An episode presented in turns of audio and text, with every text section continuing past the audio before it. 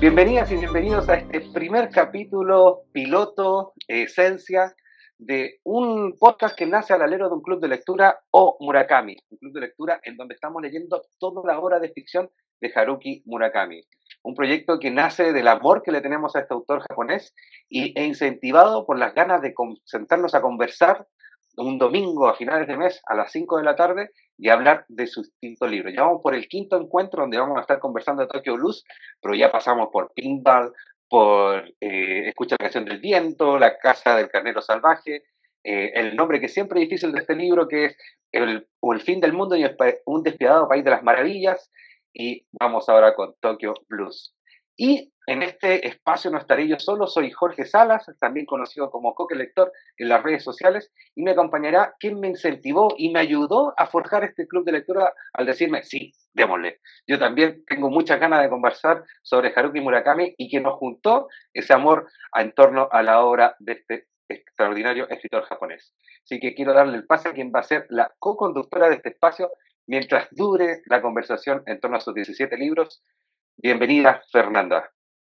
Hola a todos, ¿cómo están? Bienvenidos, bienvenidas. Eh, qué bueno que por fin y después de tantas dificultades y posponer este espacio, por fin podemos juntarnos. Eh, nada, pues estoy emocionada, feliz de que podamos conversar de, este libro. Eh, hay harto que decir, harto que contar.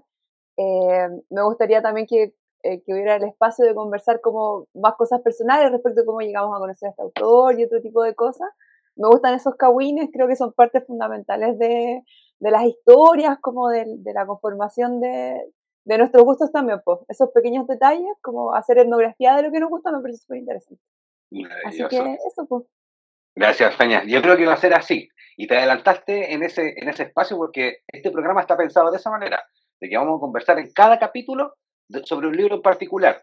Y la gracia que vamos a tener es que vamos a tener siempre una invitada o invitado participante del club de lectura o Murakami. Cuando tú te inscribes, automáticamente estás a ser un invitado o invitado en la lista de este programa para que conversemos más en profundidad a raíz del libro.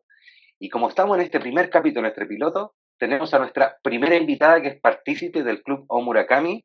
Ella llegó ahí, ahí nos va a poder contar cómo llegó. Eh, tenemos la suerte de conocerla ya en nuestro quinto encuentro. Se hace parte fundamental en los comentarios de cada libro que vamos leyendo. Y siempre tengo en mi memoria la frase de ella, ¿para qué me invitan si sabe cómo de cómo cuando nos ponemos a hablar de Murakami? ¿Ya? Así que bienvenida también a este primer capítulo, Constanza. Hola, gracias por, la invitación. Estoy muy emocionada, eh, así como cuando me uní al club, em, que dije que me emocionaba mucho poder compartir em, el amor por Murakami. es muy entretenido poder estar acá con ustedes y conversar ya más en profundidad ciertas cosas eh, sobre este lector que nos gusta tanto a, todas las personas que estamos en el club. Oye, quiero decir algo. Eh, es que me encanta la Connie porque es como fan de la pasta base. Me refiero a que siempre como que saca datos. Buenas drogas reales. Buenas drogas claro. pero le gusta mucho. Hoy en Reddit leí una cuestión y me encanta eso porque es de real. Yo decía, no, me gusta mucho, no sé qué. No, la Connie como que está a otro nivel. Y me encanta eso. Me gusta la aquí, aquí nos van a escuchar este primer capítulo queremos decir un dato importantísimo de la Connie. La Connie es la que nos ha dado cuenta de las diferencias que hay entre el libro en inglés y el libro en español.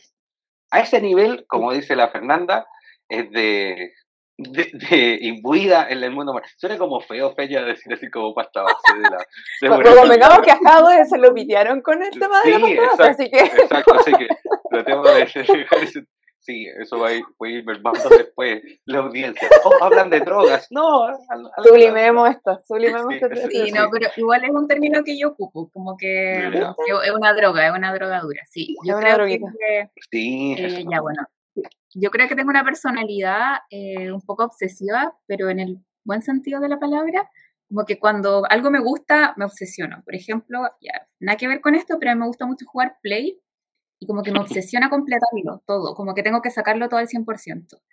Eh, Y me pasa algo oh. parecido con los, o sea, sí, con los trofeos de Play y con los libros me pasa algo parecido, como que termino un libro y me pongo a buscar como teoría, encuentro papers y estoy mucho rato leyendo, entonces como que a veces, claro, estamos en el club y alguien comenta algo y ya tiro me pongo a buscar, eh, entonces sí, soy un poco obsesiva, em, pero yo creo que lo ocupo para buenas cosas. ¿y eres de esa gente que, por ejemplo, está leyendo un libro, lo odia y lo termina igual porque ya lo empezó? Antes me pasaba eso, como que me sentía como en el deber de, así como decía, no, tengo que terminar este libro. Por último, para decir que es malo y tengo una opinión. Pero yo creo que ahora, a que soy más vieja, es mentira, tengo 31, eh, dije ya, como que la vida es muy corta para leer libros malos, entonces le doy una oportunidad. Le doy una oportunidad, eh, como que leo, no sé, 100 páginas y si es que no, no me gusta, le doy como, no sé, 50 páginas más y me meto a arte. Igual caleta. Sí, es que leo rápido. Mm, me, meto, meto, a Goodreads a revisar porque a veces digo, mm. yo señor? Que como que estoy pensando que este es un mal libro porque a veces hay libros que tienen mucho hype y como que igual uno se confía de eso. Entonces cuando veo otras personas que comentan como este libro, una pérdida de tiempo, no sé qué digo, ah, ya, chao. Como que ah, igual me cuesta, me cuesta, pero ha sido un proceso. No, ahora eso, sí, les, quiero dar un dato duro en relación a eso. A mí me encanta, como dice la Feña también, en, que uno se va metiendo en cosas. Eh, me encantó eso de que de, la fanática que eres de, lo, de los videojuegos del 100%. Después vamos a tener que hacer algo relacionado con videojuegos y libros. Yo soy el mediador del, del club de Omurakami, entonces a mí también me obsesionan más los datos en torno a la nación de lectura. Y esto que dijo Constanza y Feña también, que le gustan los kawin ahí, eh, en torno a que tú tienes que leértelo todo o si no te gusta el libro. Según ya muchos estudios de, la psicología y la literatura, uno en tiempo vida puede leer máximo, dado si tú leyeras un libro diario, 4.600 libros. Ese es el promedio que uno puede leer en su vida, poniendo los estándares de 80 años, lo que conocemos en el mundo occidental. Al año se producen libros en un número de 12.000. Entonces, para que hagamos el cálculo que ni siquiera los libros que se han publicado en un año podemos leerlos todos. Entonces, para que, como dijo Constanza igual, eh, vayamos haciendo las selecciones. Y por eso seleccionamos también a Murakami. Creemos que a todas y todos tienen que al menos conocerlo. Y eh, ya vamos a ir con la analogía de las drogas. Estamos muy jaduistas. Eh, sí. Como que, ¿no les pasa a ustedes que como que Murakami es la droga de entrada a las drogas más duras de la literatura japonesa? Oye, ¿puedo contar algo respecto a eso? Sí, eso. Eh, sí, quería, es que quería ligarlo con eso, Feña, a, esto mismo, de cómo conocieron ustedes a Murakami o cómo llegó el primer libro de Haruki Murakami a sus manos. Eso, vamos a ahora lo que ve. Ya, eh, bueno, a mí me pasó que conocí a Murakami, pero por X motivos no había podido leer nada. Aparte, cuando terminé la universidad, yo soy socióloga, em, empecé a trabajar al tiro, de hecho empecé a trabajar antes de titularme y por fin estaba en esa etapa en que uno tiene plata, se compra libros, pero tuve un periodo de oscurantismo de como dos años en los que no pude leer nada. Yo creo que la, la, universidad y la tesis me secó el cerebro. Entonces me compré muchísimos libros que no leí nunca. Y fue súper triste, yo estaba muy apenada pensando que no iba a poder leer nunca más, ¿cachai? dije, oh, como que esto que para mí ha sido tan importante toda mi vida, no va a volver, ¿cachai? Fue brígido, Y me compré libros bacanes, no podía, no podía leer, no podía leer. Y mm, el 2015 me, fue me fui a Bariloche en invierno con una amiga y bueno, en ese tiempo el libro era muy barato en Argentina todavía. En Bariloche quizá era un poquito más caro, pero seguía siendo muy barato.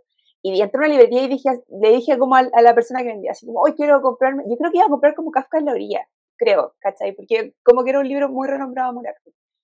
Y el, la persona que me atendió sabía mucho del libro y eso me impresionó también. Entonces él, me dice, oye, ¿tú alguna vez leído algo? Y yo le dije, pucha, no, pero y me dijo, mira, te recomiendo este que es mi favorito. Y sacó la crónica El pájaro que acuerda al mundo. Y ahí abrió un portal terrible del que no me pude recuperar porque creo que es uno de los mejores libros de Murakami. Y de ahí lo que empecé a leer para abajo como que no lo superaba hasta que llegué a 1984, 1984.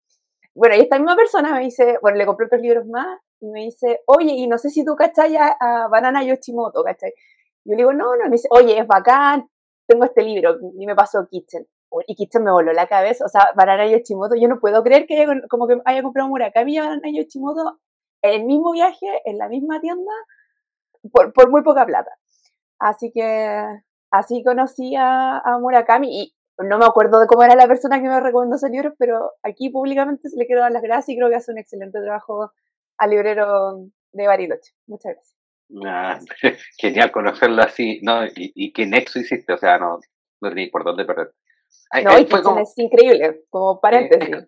volvemos, a la, volvemos a la analogía de las drogas, te dieron ese primer dulce así como gratis, nomás. Sí, sí absolutamente. ¿Se acuerdan, del mito que decían que la afuera de los colegios daban fruyeles con droga? No, a ti te pasaron sí, tal cual. te pasaron una barra de tres. Sí. Pero igual me hizo daño, porque insisto, después creo que leí como. De hecho, bueno, no me acuerdo qué leí después, pero nada era tan bueno, ¿cachai? Y decía, oh, como. nada era tan bueno. Sí. ¿Y tú, Cori, cómo llegaste o conociste a Murakami? Eh, a mí me pasó, bueno, como que yo de chica leí harto manga, como que veía anime, y así como de a poco en la universidad me pasó algo parecido que a la feña. Yo estudié ciencia política, entonces tenía que leer mucho, pero sí, mm. mucho. Para las pruebas tenía que leer cerros de cosas, entonces dejé mucho de leer en la universidad por gusto, porque no, había no tenía cabeza para eso. Em, pero claro, igual en la universidad, por ejemplo, hice un minor en estudios asiáticos, como que tomé teatro japonés, como que siempre estaba el bichito ahí y como que sabía que existía Murakami. Y dije, ya, tengo que, ¿cómo lo empiezo a leer? Y como que encontré así el listado de los libros y creo que llegué a la eh, Casa del Carnero Salvaje, Mm. Em, ese fue el primero que leí y mm, creo que lo comenté en el club, lo leí en un avión, entonces fue muy cuático, porque era todo muy surreal y aparte el libro era muy surreal, entonces fue una experiencia muy bacán y de ahí me metí a la pasta, como que empecé a buscar los libros, eh, pero lo que me ha pasado que me he dado cuenta que he leído, o sea, los, he leído más libros de Murakami, pero no los más populares. Por ejemplo, el que estamos ahora leyendo en el club, Tokyo Blues, no lo había leído. Y es como el libro de, verdad, es el libro de entrada para mucha gente. Entonces, claro, siento que lo leo tal vez como al revés, pero ha sido bacán ir como redescubriendo libros que ya había leído y otros que no he leído. No, no, qué, genial cómo entraron chiquilla. El, el dato que se tira a la constancia, ¿por qué está surreal? Porque el libro de la Casa del Carnero Salvaje parte con el tipo describiendo. Es súper bizarro sobrevolando en un avión y la sombra del avión. Entonces, como que. No, y el libro igual es raro. Es, raro. Es bien bizarro, sí. Es bien bizarro, es bien. por ejemplo, no sé, yo entiendo por qué Toque Luz es un bestseller, ¿cachai? Lo entiendo perfecto. Es como un libro suavecito, está bien escrito, entretenido, es bonito, es triste, como que. Chao, lo entiendo. Pero no sé, la, si la, tu puerta de entrada es el carnet, la casa del carnero salvaje, igual cuático, así, Don Carnero, el dibujo ahí, igual está raro, ¿cachai? Dice, ¿qué es esto? Quiero más. ¿Qué es esto? Así, ¿qué pasa me estoy metiendo, cachai? Sí, no, se, se, van metiendo. Y ahí, y cuando ya conocen a, Murakami, eh, Peña igual lo adelantó un poco. Dice, me costó después mucho encontrarle el nivel mm. a, un libro que, que superara un poco este primer libro que leíste, Peña, que fue el, ah, el pájaro que da cuerda al mundo. Entonces. Que es increíble. Que es, increíble, que también ya se viene ahí para toda la gente que si quiere comentarlo después. Eh, ahí van a estar ahí, pueden seguirnos en la arroba coque lector, ahí yo estoy publicando siempre sobre el club. Pero, ¿cómo fuiste mellando esa, esa sensación, Sonia? Y tú, Connie, también después, ¿cómo fueron a, apaciguando ese sentimiento de decir, no hay otro libro o hay otra escritura que sea igual a esta? ¿Cómo fueron esos duelos lectores, cómo lo fueron viviendo? O, o, sea, es que más que sentir que, es que una cosa es sentir que algo no está tan bueno como que leíste, a sentir que es malo, ¿cachai? Entonces, si bien yo sentía que no le llegaba a nivel, no sentía que era malo, ¿cachai? Lo que me pasó fue que creo que después leí como Hombres y Mujeres y me, fui leyendo como los cuentos de Murakami y creo que sinceramente nunca he conectado mucho como con los libros de cuentos, ¿cachai? Creo que después leí como de qué hablo cuando hablo de correr, que es bacán, ¿cachai? Que me gustó mucho, creo que después eso leí Tokyo Blues. Después leí como Underground, o sea, me, así, lo leí como en un cero orden cronológico. Y después recién leí 1984. Em, pero eso, no, nunca sentí que no, que no estuvieran buenos los libros. Entonces, ah. eso fue. Fuiste adentrando de la droga, fuiste, fuiste aumentando el nivel. Claro, claro, igual under, o sea, After Dark igual es bizarro, pues también. Es bizarro. Súper raro. Bueno, además estaba como reconciliándome con la lectura, entonces... y eso fue muy bonito, como encontrar un libro que igual es grande, la crónica del pájaro tiene como 600 páginas, con una letra de mierda ese nana, sobre todo lo que ciega. Y, y nada, pues como que estaba ahí, no lo soltáis, y después la pegas y llegáis a leer, tenía un ratito libre y seguí leyendo, y eso fue muy bonito, como decirlo. Con esta capacidad la estaba como en stand-by, ¿cachai? No, no, no se había muerto, no, no la perdí. Simplemente no tenía tiempo de leer antes, ¿cachai? Yo fue vale, Peña. ¿Y tú, Constanza? Em, creo que me pasa que mm, como que no quedo con, con la pena que a veces me pasa con otros libros cuando los termino y digo así como, oh, ¿qué voy a leer ahora? Em, no sé por qué no me pasa eso con Murakami, porque siempre pienso que hay más que no he leído. Em, que, y creo que es porque son como redonditos.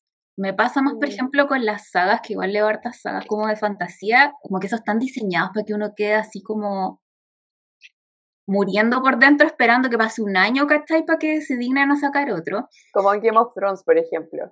Ya, que sí, ya estoy asumida que nunca, No, ya, ya fue. se ha puesto a hacer miles de proyectos y no terminar ese libro. Y dejarnos ahí, con esa serie, como termina. Sí, como esperando. Entonces, em, yo creo que lo que me pasa es que me como que también me pongo a buscar después, como investigo harto después de los libros. Entonces siento que eso me ayuda como a bajar un poco esa, como esa ansia de, de como, oh, ¿qué va a pasar? ¿Qué voy a leer ahora? Aparte, me pasó algo bacán ahora con el club, que mm, no sé si, o sea, yo creo que mi favorito era After Dark, y ahora me gusta más El fin del mundo. Y no lo había leído nunca y quedé así impactada. Como que lo terminé y, y quedé destruida un poco. No, no, bueno. ¿Feña iba a hacer algo? sí, y Coque, ¿tú cómo llegaste a Murakami? Cuéntanos, por favor. Ah, pues a mí me pasó al revés de ustedes, chiquilla. Yo, yo estudié historia y al revés de, de, esa sensación de no creer, yo estaba chato ya de leer tanto igual que ustedes en la carrera, pero a mí me importaba cero. Entonces yo me iba, siempre recuerdo, a la biblioteca de Usach Central, que en la parte de abajo tenía la sección de literatura y tenía estantes abiertos, es decir, que uno podía entrar y uno escogía los libros viendo. Y eh, lo encontré así, de la nada, y el primer libro que saqué fue Tokyo Blues, ¿ya? Y lo saqué sencillamente porque una chica que estaba antes lo dejó ahí, como que dijo, lo dejó, y yo lo agarré por una cuestión de flojera. Como se podía sacar cinco libros, yo iba, iba sacando, iba leyendo muy al azar. Y me recuerdo que tenía una prueba al día siguiente, entonces dije, ya, me voy a llevar esto y voy a estudiar arriba, tenían unos cubículos para estudiar. Dijiste chiquitito, tapiola. Tapiolito, todo. Y, subí y empecé a estudiar. Y en un momento como que me cansé, habrán sido las 5 de la tarde, y dije, ya voy a abrir un rato este libro, me lo voy a ir por fuera, fumarme un cigarro y después vuelvo a estudiar. De Tokyo Blues. Cuento corto que obviamente no seguí estudiando, estuve de las 5 hasta las 10 leyéndome el libro y fue como, quiero más. Y bajé, ¿qué más tienes de Haruki Murakami? Y ahí me pasaron After Dark, en ese, el, el, sauce ciego, el mujer, ese de Oye, precioso ese. Y ahí fue Y después conocí a Bibliometro, y en Bibliometro estaba 1984, así, sí. Y ahí empecé. Gran valor Bibliometro. Gran valor Bibliometro. gran valor, gran valor. aquí hay que aprovechar, de, si hay gente que nos escucha y que tiene alguna relación con Bibliometro y Biblioteca Pública Digital, en Biblioteca Pública Digital no hay ningún libro de Haruki Murakami. ¿Verdad? Yo he buscado. Encuentro a veces otros, como de literatura chilena, y Murakami no hay nada. Qué raro igual.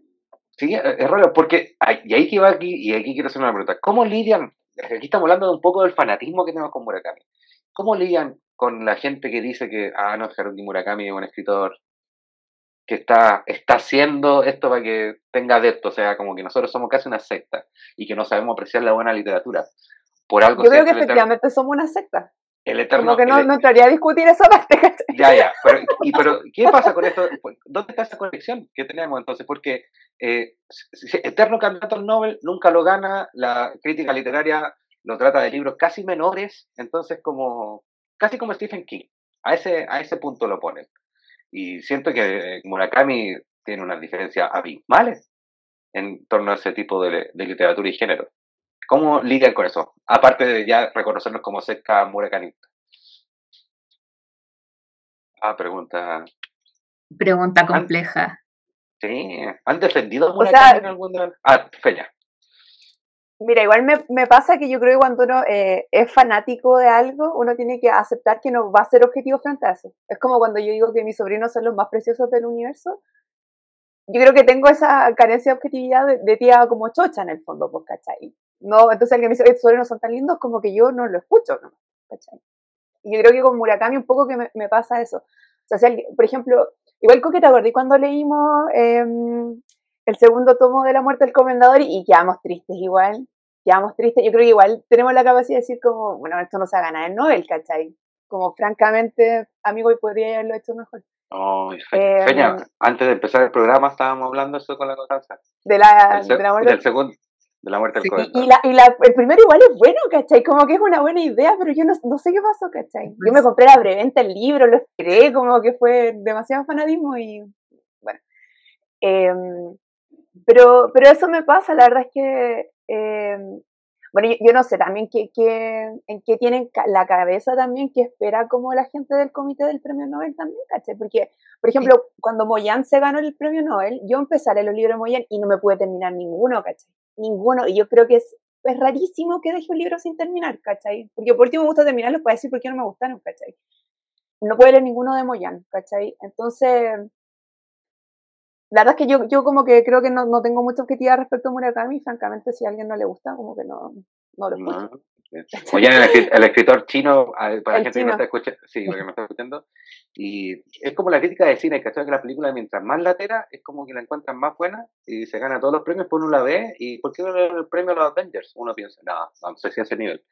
Pero, pero va ahí, ¿Y tú, Cori, cómo lidiáis con eso? ¿O no? O como dice la feña, asumirse como fanática que no es o sea, sí, yo creo que uno es mejor partir asumiendo que una fanática, eh, pero eso, claro, no te invalida como de tomar a veces una postura un poquito más crítica y decir como, claro, este libro podría haber sido mejor, ¿cachai? Sí, claro. Pero eso es una opinión que uno tiene como lector o lectora y yo creo que hay como otra cosa bien distinta que es, claro, por ejemplo, el tema del premio Nobel, yo he, leído varias notas es como, que dicen que Murakami va a ser como el eterno nominado porque todos sus libros son iguales y no sé qué, entonces yo creo que Tal vez puede que haya mucho como esnovismo en, en ese, como en la nominación de, de, quien gana ese premio.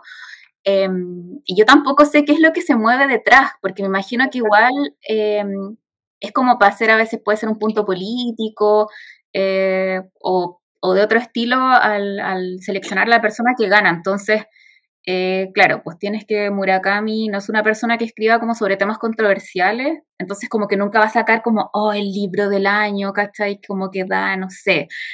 Entonces puede que eso em, como que lo aleje un poco ahí de, del Nobel, pero yo creo que también lo que, lo que a mí más me importa es como lo que me hace sentir a mí eh, cuando lo leo o lo que como que esa experiencia que tienen otras personas, ¿cachai? Que es como decir, porque a mí me gusta y si eso para mí es importante, como que filo lo que opina el resto en verdad, porque obviamente a nadie, no a todas las personas les va a gustar em, y es la opinión válida de cada uno nomás.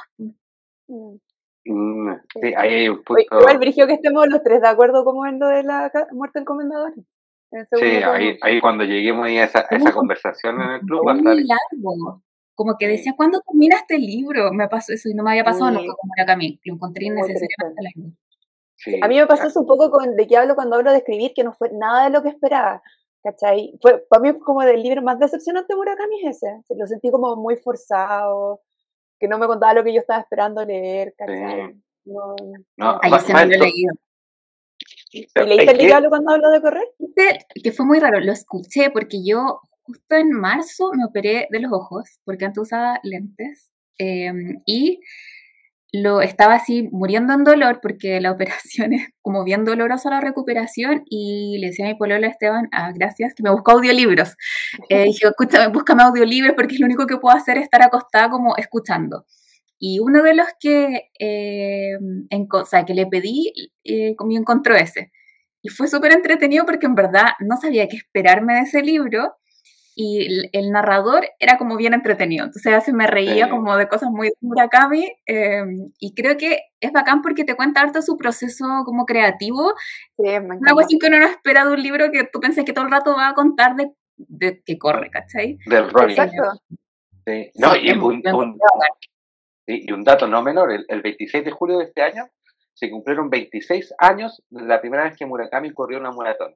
yo también tengo datos duros este 26 de... Está bien. No, este 23 de julio. Y, y él corrió su primera maratón a los 33 años. Entonces el libro es súper, igual como muy coaching de, de, toda esa moda de que nunca es tarde para empezar a correr. Pero lo que dice Constanza y lo que tú también, Peña, nos dimos cuenta también en ese libro, que entrega mucha información de su proceso creativo. Inclusive, y aquí nos estamos adelantando un millón de años, es mucho mejor en cuanto a consejos para futuras o futuros escritores y escritoras que su libro que se llama ¿De qué hablo cuando hablo de escribir? Eh, si tienen que escoger entre los dos, escojan ¿De qué hablo cuando hablo de correr? Y vamos a Aparte, bueno, esto... ¿Mm? No, no, no, no, es que vamos a tener que hacer una votación en el club porque ese no es un libro de ficción de Murakami. Entonces, mm. Vamos a agregar la obra de no ficción también, que estarían esos dos, más el libro Música y el de que habla de la secta que hace la entrevista, creo que es Underground. Sí, ese hay que ver si lo vamos a agregar y ahí serían 21 libros, más la sorpresa que vamos a anunciar ya al final del programa, que ahí le adelanté algo a la Constanza antes las bambalinas.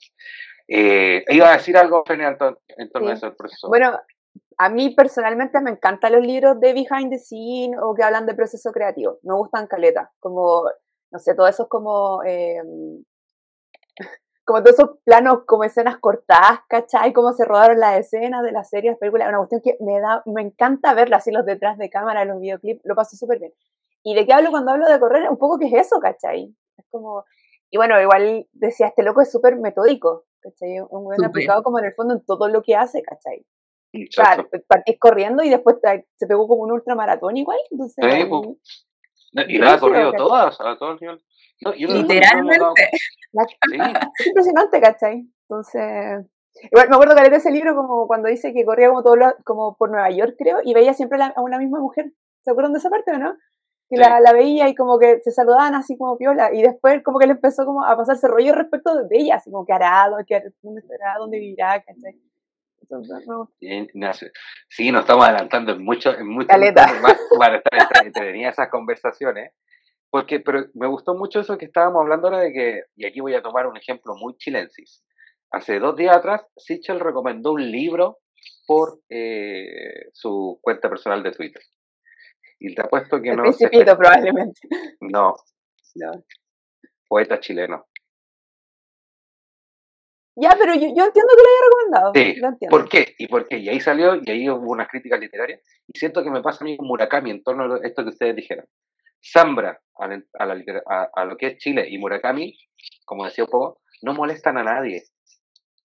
No se meten con el poder, no se meten con la crítica social. Como que nosotras hemos estado dentro del club tratando de ver esos, esos, esas lecturas entre líneas. Entonces, eh, cuando dijeron esto de los temas controversiales, yo creo que igual el libro tiene temas controversiales. Eh, y aquí me voy a meter derechamente, voy a hacer un spoiler del club que vamos a tener en Tokyo Blues.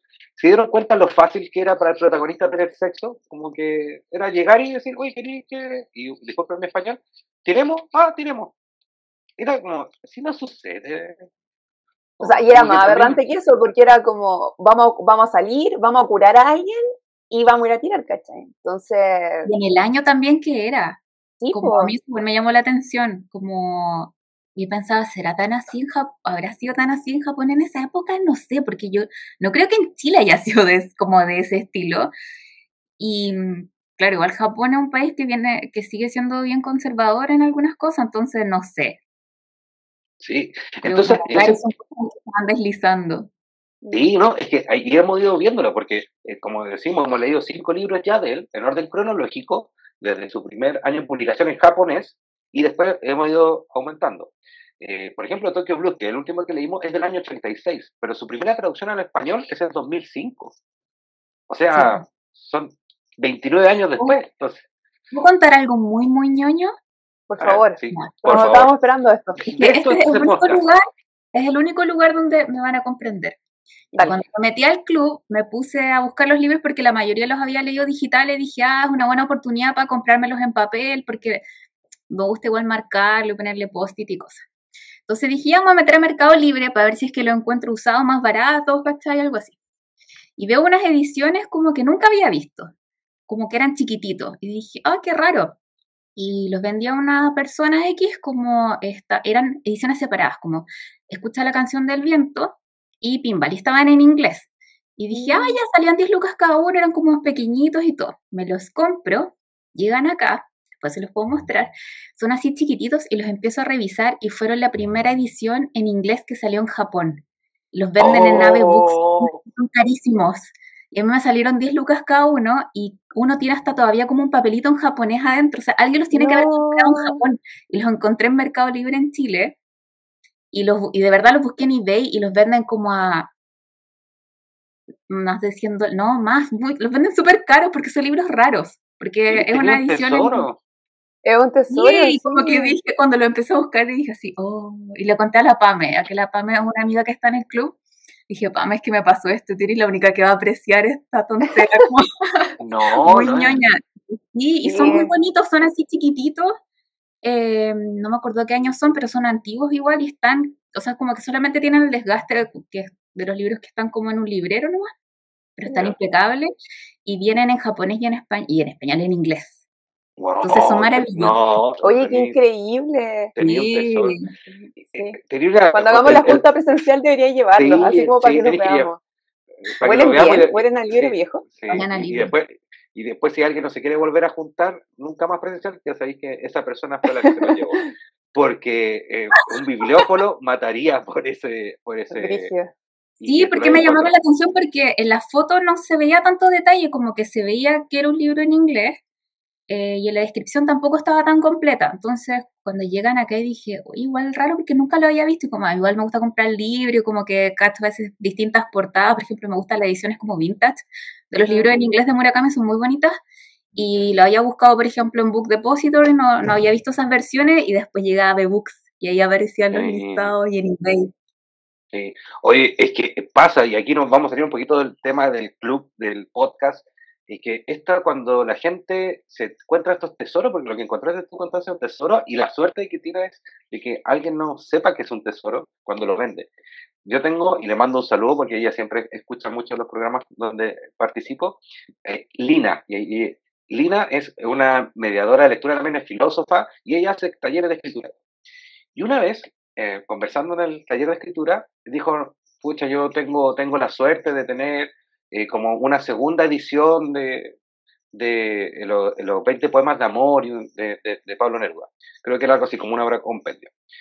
Y eh, dice, no, sí, por ahí, y lo saca y empezamos a revisarlo y un compañero se da cuenta y dice, oye, pero esto aquí no, no es segunda edición, esta es la primera edición y mira, está, está numerado. Era como el número 4.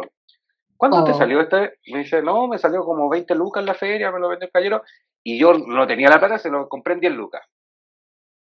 Bueno, pasa esa semana y la Lina como quedó con el dando vuelta, fue a tasar el libro, fue a preguntarle a un tipo, ¿saben cuánto cuesta hoy ese libro? Que es casi como que lo tienen en un banco, cuesta un millón ocho.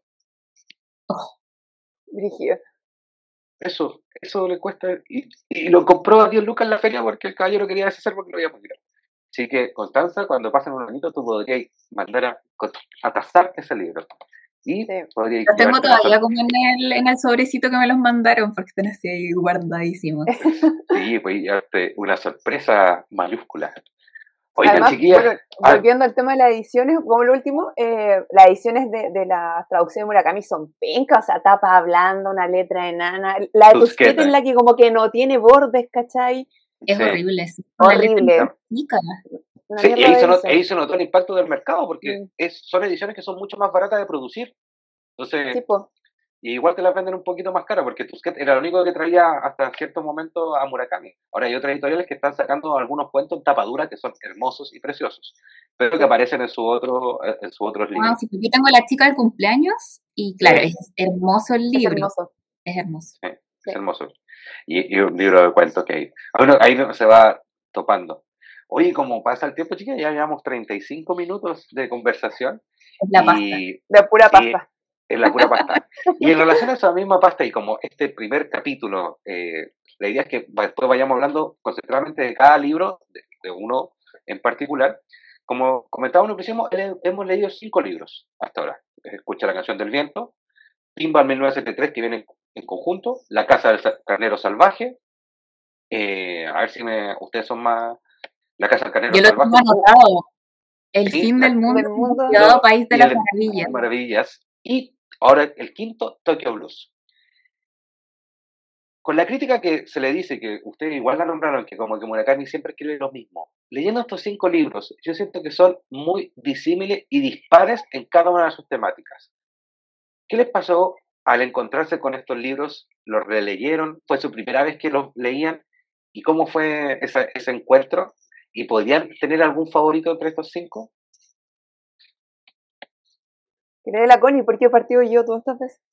Ya. Eh, para, mí, para mí fue relectura, eh, escucha la canción del viento y Pinball, La Casa del Carnero Salvaje, y nunca había leído El Fin del Mundo ni Tokyo Blues. De hecho, todavía no termino Tokyo Blues, lo voy a terminar ah. mañana. Ya, bacán que lo dijiste para no dar spoilers. Así Verdad. Em, sí, son todos súper distintos.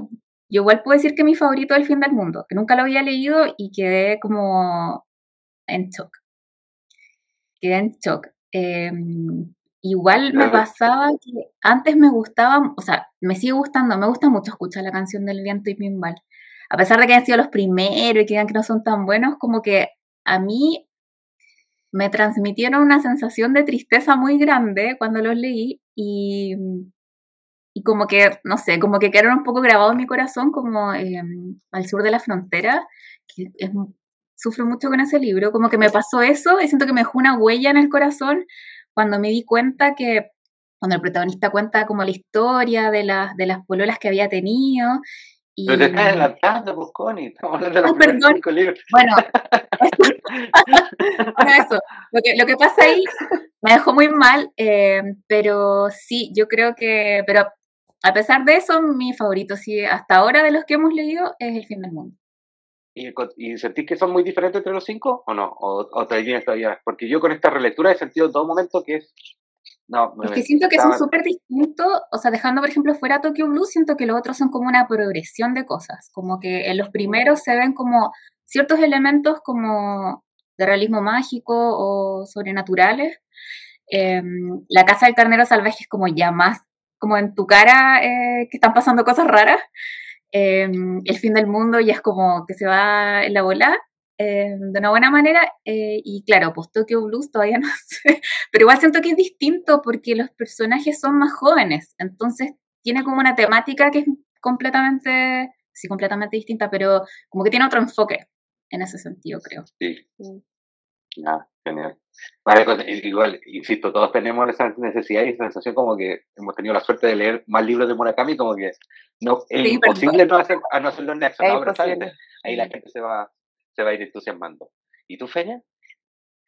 Eh, a mí me pasa que yo, no creo que Murakami escriba de lo mismo siempre. Yo creo que quizás tiene atmósferas muy similares respecto a lo que escribe, pero pienso que eso obedece más como a un estilo literario que, ya que escriba de lo mismo siempre, ¿cachai? Me parece una, como un comentario poco, poco fino, ¿cachai? Un poco injusto también, ¿cachai? No, no, no, no estoy nada de acuerdo. ¿Cómo? Es de picado. no, pero eh, de verdad lo creo, o sea, efectivamente como que hay, hay como cosas que, que, son, que se parecen en sus libros, como el uso de ciertos recursos, de, de temáticas, de cosas que aparecen siempre, etcétera. Pero, visito, no, no creo que sean todos iguales, ¿cachai?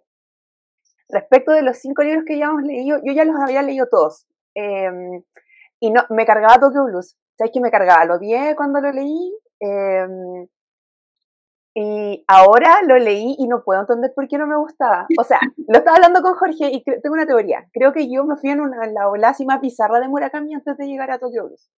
Entonces, claro, como que es, es muy distinto porque es de cosas, sucede como en un espacio que, que es, plausible finalmente, pues, ¿cachai? Como que son cabros para la universidad, etcétera, pasan cosas, pero no pasa nada sobrenatural, ¿cachai?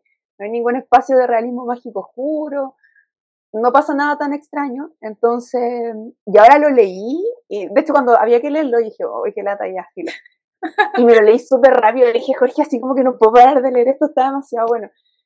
Y, me acordaba de hartas cosas, y eso es súper curioso, porque, por ejemplo, del despegado país, no, ¿cómo se llama? El fin del mundo. No me acordaba de nada, real de nada, así de nada, como que lo leí, me sorprendí caletadora y lo encontré súper bueno. Mm, es bacán cuando pasa eso. Yo no me acordaba de nada del final de la casa del carnero salvaje. Entonces, yo tampoco. Fue bacán encontrar ese final. Fue bacán. fue muy bacán. Muy bueno. Y mm, eso, entonces fue, ha sido bacán reencontrarme con Tokyo Blues. O sea, no está, en mi, no está en mi top de favoritos. Yo creo que ni siquiera está en mi top 5, ¿cachai? Pero creo que es un excelente. De estos, ah, pero de estos 5 que digamos ahora, podríamos decir así, inducir. ¿Con que te los ordene? No, no, no, pero. No, pero mm. reivindicaste. Qué, bueno que lo que te contaste. Lo reivindiqué, Virgio. De esa experiencia de relectura que tienen muchos los libros, lo mismo que le pasó a la Connie con mm. La Casa del Carnero Salvaje, que uno siente que a lo mejor se va a aburrir y al revés, como que no, puede descubrir otras cosas. No, y creo que la, la, experiencia un poco de leerlos en orden eh, ha resignificado caleta lo que yo pensaba de los libros. Eso ha sido bacán. Bueno, igual creo que de, de, los libros que son como no tan fantásticos de Murakami, mi favorito por lejos es como el del año de peregrinación del, del tipo sin, sin color, ¿cachai? Que es, es terrible, la, de las cosas más terribles que he leído en mi vida, me encanta. Em, pero, no, es dirigido. O sea, no sé si lo he leído, Conio, ¿no? No, de hecho lo tengo que leer ahora para el Club de Literatura Japonesa. No. Eh, lo tengo ahí, lo tengo ahí. no, ahí, o sea, si, también eso te rompe el corazón con los demás, como que es ahí. Sí. A mitad de verdad también. Y ahí sí, y ahí si hay alguien se quiera sumar después a esas conversaciones que van a estar porque se vienen, como dice la feña, eh, empezar a leer esto de manera cronológica, uno va resignificando la cabeza del mismo escritor que nos gusta. Entonces uno va viendo cómo se va interesando por ciertos tópicos a medida que avanza. Eh, por ejemplo, en una de las cosas que yo me, he dedicado mucho, y le contamos a la gente que hay una playlist, porque una de las cosas que cada vez que sale un libro de Murakami en el mundo, una de las industrias que más lo celebra, aparte de la editorial, es la industria disquera o de música, porque la gente antiguamente ya compraba los discos. Murakami nombra muchos discos, nombra muchas canciones, todas sus obras tienen una banda sonora muy pop, y eh, creamos una lista de las canciones, y vamos a Tokyo Blues, y están todas las canciones que han aparecido en esos libros en, Spotify, la lista se llama O Murakami, eh, Club de Lectura, y ahí la pueden encontrar, si quieren, eh, como dice la Feña, ir ahí también escuchando y acompañando sus lecturas y relecturas, si es que les interesa de Haruki Murakami. Oye, chiquilla, estamos ya. Te, quería hacer una pregunta. Eh, bueno, Koki es fanático de los Beatles, ¿cachai? Y en Tokyo Blues al final se tiran, pero una chorrera de canciones de los Beatles, como cuando estaba Reiko tocando, eh, son muchísimas. Como que tú en tu cabeza las ibas escuchando mientras las ibas leyendo. ¿Eres sí, todo, Pero es que ahí va, sí, es que, pues, es que ahí va a un punto que es muy... Ahí yo también soy falta cero de un poco de, de, de los Beatles, eh, todas las canciones de un solo disco, ¿ya? Por si acaso, no es que, ah. que sea ah, distinto. Es del disco Rubber Soul, que salió en el año 66, ¿ya? Eh, y está, la, está ambientada en el año 69. Pues, entonces, si uno, el, tipo la piensa muy bien. O sea, se demoró tres años en llegar el disco a Japón y se hizo mundialmente conocido. Pero todas las canciones que aparecen al final, que parecen como muy ordenaditas, son todas del disco Rubber Soul, que en lo personal es mi disco favorito de los Beatles. Eh, que es cuando los Beatles empiezan ya a experimentar más con el rock y con la balada rockera, se, alejan un poco del pop. Eh, entonces, como que sí, la iba escuchando toda en mi cabeza y tuve que, inclusive cuando terminé el libro, que fue como bien triste, yo venía en un pool leyendo el libro, eh, me puse los fonos y escuché el disco completo a máximo volumen. Yo creo que desde mi viaje y mi regreso soy un poquito más sordo de lo que era antes. así que de ahí, de ahí yo aprecio mucho eso de Murakami, como tener un soundtrack, que los libros tengan soundtrack eh, es algo muy bacán. Yo creo que no muchos libros lo tienen y eso como que crea una atmósfera eh, que es muy rica al estar leyendo. A, igual, a mí igual me gusta mucho leer escuchando música así como ambiente. Eh, o jazz o cosas así. Entonces es bacán como poder poner la lista con las canciones que aparecen en el libro, que han aparecido en otros, em, yo creo que le da un plus muy bacán. Oye, ¿no les pasa que yo siempre he sentido esto con, con Murakami, como que digo, qué bacán escribir, qué bacán vender, poder vivir de eso, y además qué bacán poder meter en tus libros tus canciones favoritas, ¿cachai? Porque no creo que él la elija como aleatoriamente, ¿cachai? Yo creo que él deliberadamente dice, oye, me encanta esta canción y las mete. Y además como que esa pasta base se la pasan a, a sus lectores, ¿cachai? Entonces lo encuentro muy bacán. Siempre me pasaba ese rollo como, como Murakami sí es que la, sabe hacer, como uno de los toques que ha salido, que también, a diferencia de otros escritores que, no sé, como Stephen King, que también hace este, este juego, Stephen King es profesor de castellano y derivó un poco en la literatura. Pero Murakami, que siempre se nos ha ido, se nos pasa por alto a veces porque nos gusta tanto, él estudió literatura y arte japonés, creo, y algo de teatro también. Entonces, él sabe mucho de escenificación, sabe mucho de generar esta experiencia, de, meterte en tus sentimientos como lector a lector. Entonces, él es muy meticuloso y lo hace parecer tan como que, ¡up! Ah, y apareció. Pero, ah, como dice Feña, a mí me encanta que haga eso, así como que nos vende la pomada, que es casi como, oh, no, eh, tengo la, la lechuza de, de la. Oh, siempre se me va el nombre de esta. ¿De Andrómeda es la que, la que se asocia con, con la inspiración? ¿No? La lechuza de Andrómeda. No. un, mito, un mito griego. ahí lo, lo, recordaré en otros podcasts. Y como que te, te visita y te pone a escribir. No, Murakami tiene su método, tiene sus lógicas y nos va ahí encauzando.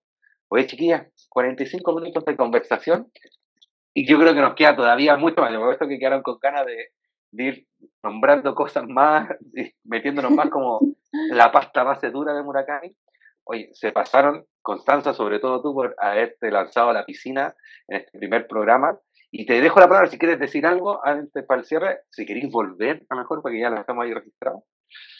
Obvio que sí, me entretiene mucho hablar de esta pasta con otras personas que comparten el mismo nivel de adicción. Em, y un mensaje para la gente que está escuchando el podcast, em, que lean algún libro Murakami, es entretenido, no se van a arrepentir, se van a meter en una pasta. Eh, ojalá, si es que lo hacen, hay más gente que está en esa pasta también, no están solos, solas.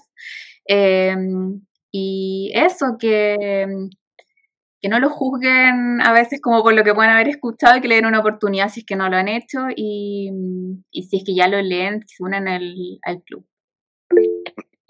Genial. ¿Tú, Feña, como tu primer espacio de co-conducción, te pareció? Eh, no, lo pasé súper bien, se me hizo súper corto. Eh, y siempre es bacán hablar con alguien que le gusta tanto lo mismo que a ti, como a un nivel igual profundo, ¿cachai? Eh, Igual como que me considero una evangelizadora Murakami. Cuando cacha a alguien que le gusta leer, siempre le pregunto, bueno, no sé, ¿qué te parece? Y que te gusta leer igual para pa cachar qué recomendarle, si los cuentos, las cosas más bizarras, lo, más normal, ¿cachai? Los ensayos, no, sé. Em, y también para la gente que nos escucha, eh, también invitarlos a, invitarlas a que no se dejen guiar por los prejuicios también, pues. Quizás no partir por, el, por la muerte del comendador. Hay muchos libros maravillosos que no son ese, no partan por ese. Em, pero también denle una oportunidad y lo van a pasar bien. Y bueno, si se quieren inscribir al club, las puertas están abiertas, lo pasamos chancho, hablamos mucha pasta base. Y Nos pasamos mucho de la hora en el club. Cuando... Mucho de la hora, así es buena la conversa. el club está cronometrado con dos horas y pasamos. Siempre nos pasamos. Oye, ya, se pasaron, chiquillas, eh, por estar aquí en este primer O Murakami podcast en torno a O Murakami Club de Lectura y donde vamos a estar siempre teniendo invitadas e invitados que participan del club para hablar de algún aspecto de la obra. En este primer capítulo hablamos un poco del amor hacia Murakami que nos producía, pero más adelante vamos a ir ya especificándonos por libro, vamos a tener los pasajes y como decía Fernanda, si quieren inscribirse, pueden buscarnos en, en mi Instagram personal, arroba coquelector, después vamos a sacar ahí, y se pueden ahí recibir toda la información si quieren participar, porque estamos recién en el quinto libro y nos quedan 12, y si lo conversamos, capaz que se agreguen cuatro libros más. Y la sorpresa que les tenía eh, para ya cerrar este capítulo es que yo hoy día me enteré, pero fue, Murakami acaba de publicar un libro nuevo para este año 2021, eh, el singular de personas, la traducción a singular person, eh, ahí Connie después me puede ayudar con el inglés y la achunté, y salió publicado en junio de este año, ¿ya? Esperemos que pronto esté llegando por estos lugares, así que hay nuevo libro de ficción de Murakami, así que el club se extiende ya un mes más. Y nos estamos...